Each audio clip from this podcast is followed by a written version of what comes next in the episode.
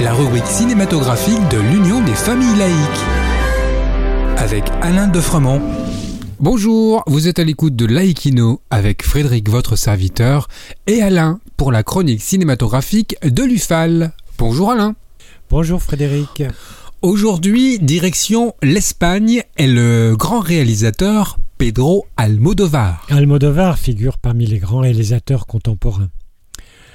Ouvertement homosexuel, il connut le succès en Espagne pendant le mouvement, culturel appelé la Movida, qui suit la fin de l'Espagne franquiste.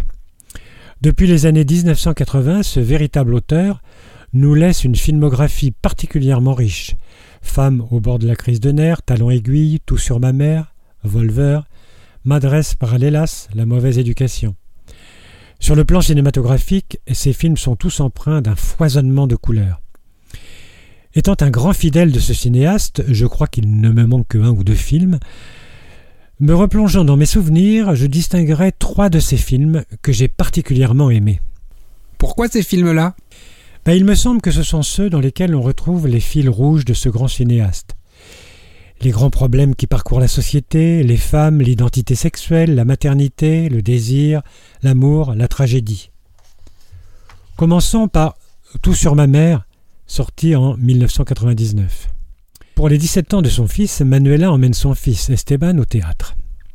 À la sortie, malheureusement, Esteban est renversé par un automobiliste et meurt sous les yeux de sa mère. Infirmière coordinatrice dans un service de don d'organes, elle va accepter que le cœur de son fils soit transplanté dans le corps d'un inconnu.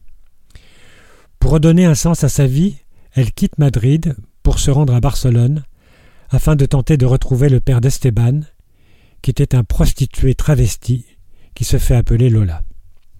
C'est un drame flamboyant où Almodovar dresse des portraits de femmes extraordinaires. Le second film que j'ai beaucoup aimé, Julieta, est sorti en 2016. C'est également un magnifique portrait de femme, dont la fille, Anita, n'a plus donné signe de vie depuis des années. Pourquoi? Alors qu'elle s'apprête à quitter Madrid, sa mère va avoir une rencontre fortuite avec Béa, une amie de sa fille Anita, qui va la pousser à tenter de la retrouver pour partager le lourd secret qu'elle garde depuis si longtemps. C'est une œuvre bouleversante. Je garde pour la fin mon préféré, qui s'appelle Parle avec elle qui me semble l'apogée du cinéaste. Cinématographiquement, il y mêle la couleur, le noir et blanc, des séquences de films muets exceptionnelles, dans un drap magnifique et absolument bouleversant. Le film démarre sur un spectacle de danse de Pina Bausch. Dans la salle, assis côte à côte, deux hommes qui ne se connaissent pas, mais que la vie va rapprocher. En effet, ils vont être tous deux au sommet de femmes plongées dans le coma. J'ai rarement vu au cinéma une œuvre aussi aboutie.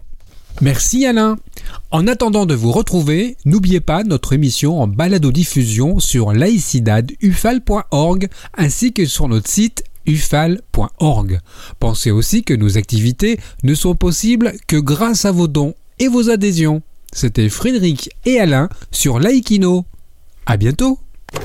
C'était Laïkino, la rubrique cinématographique de l'Union des familles laïques. Retrouvez toutes nos rubriques Laïkino et l'ensemble de nos balados diffusions sur lufal.org.